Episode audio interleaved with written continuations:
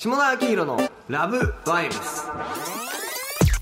えどうもこんにちは下田明宏です、えー、下田明宏のラブバイブス、えー後輩の編集者小峰君と、えーまあ大人童貞二人で、はい。い、ろいろ二人で気になったことや怒りを喋っていくラブがバイブスさせる時間となっております。よろしくお願いします。ちょっとあの最近一番震えたのが、はいはい。あのチェリはい。ーの記事あるじゃないですか、下田さん編集長やってはい。チェリーの記事で、あの三浦大輔監督にインタビューした記事がはいはい。少最近はい少年とって、少年とい。う愛の渦何者はい。はい。撮ってきた三浦監督のインタビューの,、はい。あのあのタイトルが「セックスはとっととしよう」そこから人としての向き合いが始まるみたいな。これ新書のタイトルだったら迷わず買ってしまうなみたいな。ちょっとこう童貞的には えみたいなこう震えがあったんですけど。やっぱ記事読んでみると、ね。なるほどなっていうのはあってなんかそれをこう通り抜けたというか、はいあのそれが終わった後に、はい人としての本当の向き合いが始まるっていうのは確かにそうだなって。ね。なんかそれまではこう可愛い女子可愛い女子みたいな、そこからこう一人の人間人間として見れるよね、うん。いやなんかほんとさ俺これインタビューしてる時にまあ結構ね久々にまたいや毎回震え毎回ね、、はいいお話聞けてこう感動してるんですけど、マジっすよね。そうですね。そうですね。みたいな、はいはいありがとうございます。しょーくらいの感じの勢いでちょっとインタビューをしたやつもうめちゃめちゃ同意というか、うん。して、そんなに。まあ簡単に言うとさ、その性欲を解決した後に人として向き合えばいいといそう話で別にとにかくセックスしろって言うとね、まあちょっと煽りっぽいタイトルになってますけど、のね、男性はどうしても女性に対してそういう目で見てしまうから、うん。それを一旦煩悩を取り除いた後に、そうね、すると人としての本質が見えるって話はこれめちゃめちゃ、うん。俺大正論だと。面白いですよね。本当にそれは思うんですけど、うん。まあちなみにチェリーの記事あの、ニコニコニュースとか、はいはいはい。ミクシーニュースとかにも、そうですね。あの、同じもの配信してるんですけど、ニコニコニュースが 8割方コメントが叩きのコメントだっあー。前からそうでしたよね。た。前からね、俺らニコニコニュースでさ、転載されるとなんかね、童貞っていうこうタイトルとかあるとすぐコメントがいっぱいねついていただいて。て、ら違うだろうみたいな。そうありがたいです。時々俺らも名指しで、ディスられましたよね まだこいつらこんなこと言ってんのかみたいになったよね。でもすあのそれを見てるあなたもみたいなまだ見てるんだ。同じ時代をそう。一緒の速度で歩いてるんだよ、僕たちは。確かに。でもなんかね、なんでもね、ね、その、ニコニコニュースはどっちかっていうと、男子たちの、うんその、そんなとっととセックスできるわけないだろう、うん。みたいな、もうほんと童貞の、良くない童貞。悪い童貞悪い、い童貞のこじらせた方のうん、童貞たちのコメントで、なんかミクシーニュースは女性も見てるのか、うんそんな風に女性を扱うなんて、みたいな、コメントもあり。はいはいはいはいでもなんかツイッター上見てると、時々とてもね、肯定的な意見があったんですよ。うんビジネス書だったら買うね。短いインタビューだけど、みたいな。1000円以上の価値があるみたいな。激賞が1割。うん大絶賛1割の、みたいな感じだったけど。でもそれじゃないと面白くないですよね。その反響ぐらいじゃないとっていうか。そうですね。俺でさ、これをインタビューした後、こういう風に生きていこうと思ったんだけど、それは可能なのかな、あー可能っちゃ可能なんじゃないですかね 俺もうこの記事を全会う女子に、一旦事前に送りつけてから、このつもりで会ってくれよって言いたいくらい今浸水してるんだけど、三浦さんの。それはちょっと危険かもしれない。アイデアのティティを見,、ま、見せまくりみたいな。朝、あ麻生久美子さんになってくれみたいな ことと一緒ですよね。まあでもそう、うん、その気持ちはわかる。わかりますよね。女性も、こんな、これはでも女性的にはあれなのかね何を言ってんだってなんだろうね。いやでもこう、少年って映画とセットで見てもらえるとわかる気がしますね。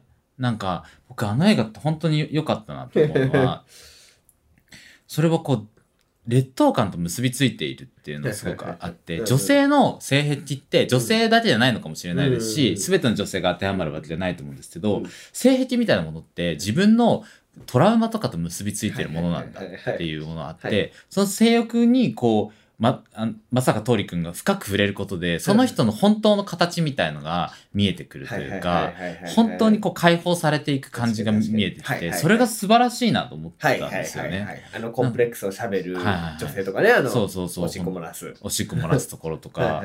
なんかそれってこう、社会的なもの、特にこう、大人になればなるほど、社会的な自分みたいのを、こう、他人も期待するし、自分もそれをおのずと作るようになるじゃないですか。ただ、それをこうリセットしておかないと、どんどんこう病んでいくというか、なんかこう自分の本当の形もわからなくなり、しまいには口に出す言葉が会社のルールみたいな 人たちになっていくと思うんですよ。それって怖いことだなと思うとは、い。なんかやっぱり現代人に必要な映画作品だなっていうのはすごい思いましたね。だからそういう意味でもこうセックスを一回した後だと、まあ相手の本質を分かってるからこそ、はいはいそれに伴ったコミュニケーションができるんじゃないかみたいなのはすごく見て感じたでそれを読んで、見てから改めて記事を読むと、なんかそういうネガティブなことが見えなくなるっていうのはありますよね。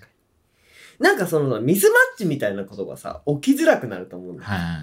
あの、やる前はさ、うん。その子のこと、特に可愛い人であればあるほどさ、もうね、2割増し、3割増し、もうなんならね、280%ぐらい見えるわけじうゃん。ん。それでやっちゃった後でさ、あれ？みたいうん。になるっていう経験が今までこう何度かこう通り過ぎているうん。ものとしては、うんもうさ、僕らさ、もう時間もないわけじゃないですか。うん、そうですね。その人と、まあ大学生の時だったらさ、同じサークルでさ、毎日会って、うん。人格を確かめ合って、うんさあみたいなことがありましたけど、もうさ、最近大人になってさ、3回会って何もなかったらさう、ん。もう一生会わないみたいなさ、はいはいはいはい。極端なのかな？いやでもそれも一つの基準だと思うし、で、うんす最近その、あの、裏垢の話を別の回でしたじゃないですか。で、ちょっとその話になっちゃうんですけど、そういう女子、うん裏垢ってエロ画像だけじゃなくて女子のセックスの本音とかも書いてあるんですよ。ああ、最高。うん。で、その時の面白かったのが、うんほんとちょっと似たようなこと言ってて、うんうんあの、付き合った後に、うんえっと、セックスするとき、チンコが小さいとめっちゃ萎える、みたいな。あ付き合う前に見る、見ることはできないものか、みはいたいなツイートが何千とリツイートさはいれたんですよ。はいはい。ち ちょっと後でお見せしますけど、うんうんうん本当それが何千とリツイートされてて、て、そういうことなんだろうなっていうのは、はいはいはいはい。なんかこう、体の相性みたいなものとかっうん。て、めっちゃ同じぐらいこう付き合う上での要素として大事なことだっ。たしますよね。ってすごい思う反面、今めっちゃセックスしたいみたいな話してきましたけど、うんあのさ、少年で言うとさ、唯一主人公の松坂桃李さんにピュアな気持ちで接するのがはい桜井由紀さんだよ、はいはいじゃんまあ、その大学の友達みたいな。はいはいでも結局さ、あれさ、桜井さんとうまくいくかというと、まあちょっとうまくいかない風をはいはい、そうでしたね。匂わせて終わるじゃん。はい。そう考えたらもう完全にさ、ピュアな恋愛がさ、性愛に敗北しているそうですね。と捉えてしまって、それもそれでちょっと希望がないというか、希望は確かに。ピュア側の僕らとしては、そうですね。セックスとかなしに、僕ら、ピュアな愛をしようよ。とも、っていうのはあありますよね。本当に好きな人とかっていうこととかなってそうそうそう。なんならちょっとこれまだ記事出してない回なんだけど、昨日佐藤二郎さんの取材をさせていただいて、うん佐藤さんはもうどっちかというと愛だよみたいなうん感じで、まあやれたかも委員会の取材だったってこともあるんだろうけど、はやれなかったことが人生のほころびで大事だよねみたいな。うんそれを思い出して生きていこうよみたいな感じで、うんそれもそれでめちゃめちゃ納得わかるわる。かりますわかります。で、まあその二つは別に対立してる意見ではないんだけど、うん両方わかるというか。そうですね。でも、に矛盾してる生き物ですからね、人まあね。なんかその矛盾を否定するのは良くないっていうそうだよか、ね。すごいそれは思うし、なんかでも、住み分けなんじゃないかなって思ってて、なんか、この前その、彼女、彼氏が本当に好きで、うん大好きみたいなことを言ってる女の子がいて、でも、やりまくってるんはい。はいはい。なんか、でも、セックスは彼氏としたくない、あんまり、みたいな。なんか、本当に普通のデートとかしたいの、みたいなうんことを言ってる人がいて、ただ彼氏もそれを受容してるらしいんですよ。はいはいはいはい。あ、確か俺は君となんかそうセックスみたいな汚れた恋はしたくない、みたいな。だから、もうなんか成り立ってるみたいな。おもうそれ結構理想の気がしてさ、そう俺究極恋愛用の相手と性愛用の相手両方いていいと思うんだけど。でもそれが結構ありますよね。だから世界の傾向性あるらしいですあるらしいよね。なんかポリアモリーがどうこうとか言うじゃない。そうですね。なんかでも、そこってすごくピュアな関係だと思ってて、うんうんうんなんか、なんで、えっと、こう、浮気とかが不倫されるのは嫌だかっていうと、社会的な見てくれの問題だと思うんですよね。嫉妬とかも。それは、いいこと言うね。お前が好き、あ、この子が好きというよりも、うんこの子がどこか違う人と一緒にいるっていうことに対して腹を立ってるというか、はいはいはい所有物の、がどこかに行くことに対しての嫉妬みたいな。なんかこう、終わりかけてた関係でも違う人と付き合うと嫌だみたいなこととかあったりするのも、そう。でも実際ピュアな感情だけで見れば、こう、見え方とかを考えずに見れば別に、あら、行ってらっしゃいみたいなことじゃないですか。なんか、そ、それをこう、みんなもうちょっと見つめた方がいいんじゃないのかなっていうのは思いますよ。ねそれはわかんないですけど、それがこう、そういう嫉妬とかいう感情を抜きにした時に、それが思うというか。なんなんだね、プライドなのかね、不倫してる家族だって思われるだろうが、みたいな。そうそうそうそう。で、お父さん切れたりするじゃないですか。そうそう。くだらんと思うけどね。そうですね。社会的に見てくれどうでもいいと思っちゃうからさ、俺。うんそうですよね。うんなんか、逆にその男としての懐のでかさみたいなとこありますよね。なんかそういう、まあなんか、あ、じゃあ好きにすればみたいな感じだったりとかも、なんかかっこいいなって思い思いますよね。ねねそれこそなんか、あの、愛の渦の、はいえっと、窪塚さんとかはいはい、そんな感じでしたはいはいね。はいはい。そうなんかこう、他女の子他の女の子ってやってても、あ、そうっすか、うんみたいな。超越してるあ、感じが窪塚じゃない、ね。田中さんだ、田中哲司さんだ。はい田中哲司さんが、こう、あ、そうっすか、みたいな。はいはい。さ、これさ、その少年の話で言うとさ、これすごいさ、ちょっとここまで言ってるのかわかんないんだけどさ、その、まあ、あの少年の作品がさ、性愛が恋愛に勝ってる作品ですよね、うんみたいな感じの手でインタビューを皆さんにして、はい。皆さんがうわーって喋ってくれたことを割と結構削らずに、まあもちろん編集はしてるけど、はい。記事にして、その、皆さんに出したの。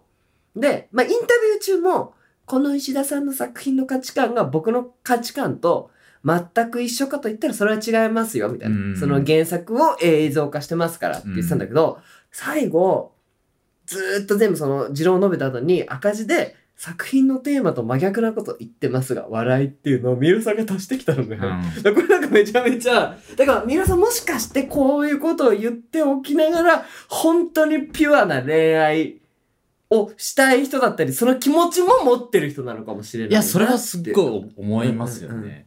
なんか、そそれはなんか何者に現れてる気がしますよね。あうんあの、えっと、佐藤健君と有村さんの関係性とかはいそうじゃない,、はいはいないかなっていうのはすごい思う。あ。はいはいはいはい。でも両方持ってる。両方持持っててるものなんでしょうね。ねそう確かに。いや、深いわ。で、軽くい言っちゃいがちなやつ嫌いですけど、深いです。わかるわかるわかる。俺もね、深いなーってやつ嫌いなの。自分の記事とかにさ、深いなーとかコメントつけるとめっちゃイラッとするんだよね。よね。深いとかって簡単に言ってんじゃねえよ、みたいな。ちょっとこう、少年を見て改めて映画っていいなって思ったのは、うん。人が見て見ぬふりしてることとか、うん。なんかこう話す、しちゃダメなんじゃないかとか、うん。あえて話さないでいることとかを、話すきっかけとかをくれるっていうのは、俺はすごいいいなって思はいうんですよね。なんかこう、それがこう映像として具現化することによって、この可能性もあったってことに気づかせてくれるし、自分がこう、もしかしたらこの映画を見ないでいれば、うん。一生口にしなかったであろう、見てはいるけれど、言語化してない話題とかを話すきっかけとかをくれたりするっていうのは、は映画のいいところだなっていうのは思います。それはなんかこう、映画館っていう小さいあ小屋にみんなでこもって、ひっそり見るっていうメディアの良さなのかなって思うし。はいはいはいはいはいあれなんかシネコンでかける映画じゃねえってちょっと思うんだよ。そうですね、そうですね。なんかシネコンで嫌なのって、うん。あの、まあ映画す、ずなんかシネフィルとかまではいかないです映画好きなんと、うんなんかこう、パッて明るくなった後に、うん全然わかんなかったねとかいうカップルの声とかが 入ると、もう余韻が台無しみたいな。はいはいはいはいはいはい。すごい、なんか、ちょっとおバカな声とかが入りやすいとかいう。結局あれはどういう意味なの？とか、なんか、そういうのが入ってきたりするのはすごい嫌ですよねね。アイドルズの武蔵野館くらいがちょうどよかったそうそうですね、そうですね。もうテアトルとか。ねテアトルぐらいだったらいいんですよね。ね？誰もこう、黙りながら出てくか。る出てくるのはいいんですねけど。え。ね本当に。という、最後映画館に、シネコンに来る嫌な客ディスみたいになりました。でも逆に、本当に、そういう空間で、そんなに女子高生、女子高生見らんないのか？でも女子高生見れるか ?18 歳だったらそうですね。とかのリアクション見たい気はする。そうそうそう、それは思いますよね。ヒメアノールの初日とかすごかったもん。あ、そう、それは、うん本当ヒメアノールは良かったって思うんうんうんいました。うんうんうん。なんかヒメアノールとボレルナイフは本当良かったって思ってて、ヒメアノールも女子高生とかが、本当キモかった、キモかった、みたいなこと言ってる4人組の女子高生とか、無理だったんだけど、とか言ってきながらうん、なんか一人キャピキャピした女の子が、嘘、私好きだったんだけどって言ってて、君はいい。てか、こんな普通の女子高生に刺さるんだ、みたいなのもあったし、なんかこう、ボレルナイフの時もいたのがうんうん、普通のそういうキャピキャピした女子うん。高生とかが泣いて出てきて、うんうんうん。なんで泣いてんの、うんうんうん。みたいな。須田くん超かっこよかったよねって言ってたら、なんか、いい言ってた中で、その女の子泣きながら、なんか、私、なんかわかんないけど、この映画すごい好きみたあ、いな。いいね、いいね、いいね。っていう派手な女の子がいたりとか、あいいね。今時の子がはい、なんかわかんないけど、すごい好きみたいな、はいはい。なんで泣いてるか私わかんないけど、みたいな、っていう、こう出会いみたいなのを見るのはすごい面白いです、素晴らしいね。うん。それがそのシネコンでかける意味だったり、まあ、もしくはその何、菅田将暉とかみたいな大スターアイドル的俳優が、そういう監督の作品に出る意味だったりもするしね。そうですねまあ、。ちょっと一昔前で言うと、あの、デスノート出てすげえ人気出てアイドル的人気だった時の松山ケンイチがウルトラミラクルラブストーリー出たみたいな時の 女子高生のポカンとしてる中でやっぱそういう子いたし。そうですね。あとはなんか、あの、須田くんと、あの、綾野剛目当てで、そこの見て光り輝くを見に行ったカップルが、もううつ状態で映画館を出てきたみたいな情報はすごい聞きますよね。なんで池脇千鶴あんなことしてるの？うんみたいな。んか、ごめんみたいなことを謝ってる。そういうのもありましたねまあ、そういう出会い。で、ね、うんごちゃ混ぜにね。人の中も多面体なんで、そうですね。ごちゃ混ぜなもの、ごちゃ混ぜな空間で、そういうのをごちゃ混ぜにしてね、はいその多面性の中で反射する部分がね、光っていけばいいかなと。そうですね。まさに、本当に。はい。ということで、下田明のラブライブでした。